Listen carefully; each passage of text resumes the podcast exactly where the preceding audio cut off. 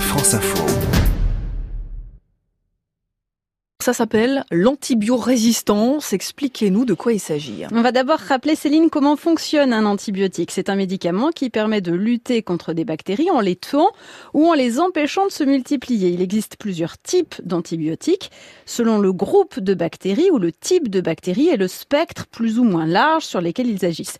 La découverte du mécanisme antibiotique remonte à 1928, à la découverte par Alexander Fleming de ce qui allait donner la pénicilline.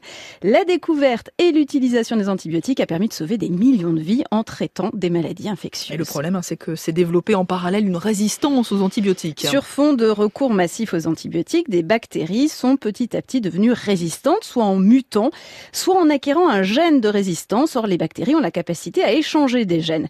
La France est globalement l'un des plus gros consommateurs d'antibiotiques d'Europe. En 2017, 759 tonnes d'antibiotiques destinés à la santé humaine et 514 tonnes d'antibiotiques destinés à la santé animale ont été vendus en France. Alors quelles sont les conséquences de l'antibiorésistance? La prise inutile d'antibiotiques, par exemple pour des symptômes relevant de virus sur lesquels les antibiotiques n'agissent pas, a tendance à favoriser la colonisation de notre organisme par des bactéries résistantes. Le risque, c'est que les maladies à venir soient plus difficiles à traiter.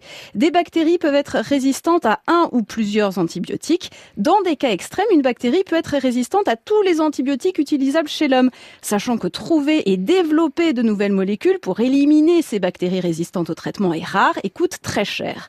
Deux études passées estimaient que l'antibiorésistance était à l'origine en France de 5500 morts à 12 500 morts par an. Mortalité surévaluée car basée sur des modèles mathématiques, des projections statistiques, a estimé en début d'année une équipe de chercheurs français qui préconisait des recueils de données partant de la réalité du terrain.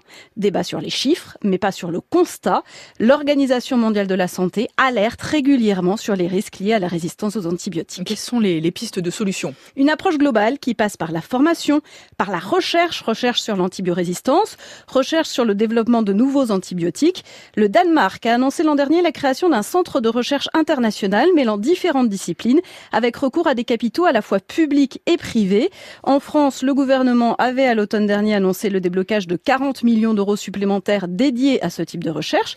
Et puis Santé publique France souhaite aussi développer le recours par les généralistes en cas d'angine à des tests de diagnostic. Ils permettent de vérifier en 10 minutes, un quart d'heure si l'angine est virale ou bactérienne et donc si le recours aux antibiotiques est nécessaire ou pas. Merci beaucoup Émilie Gautreau. Expliquez-nous, c'est votre rendez-vous tous les jours sur France Info.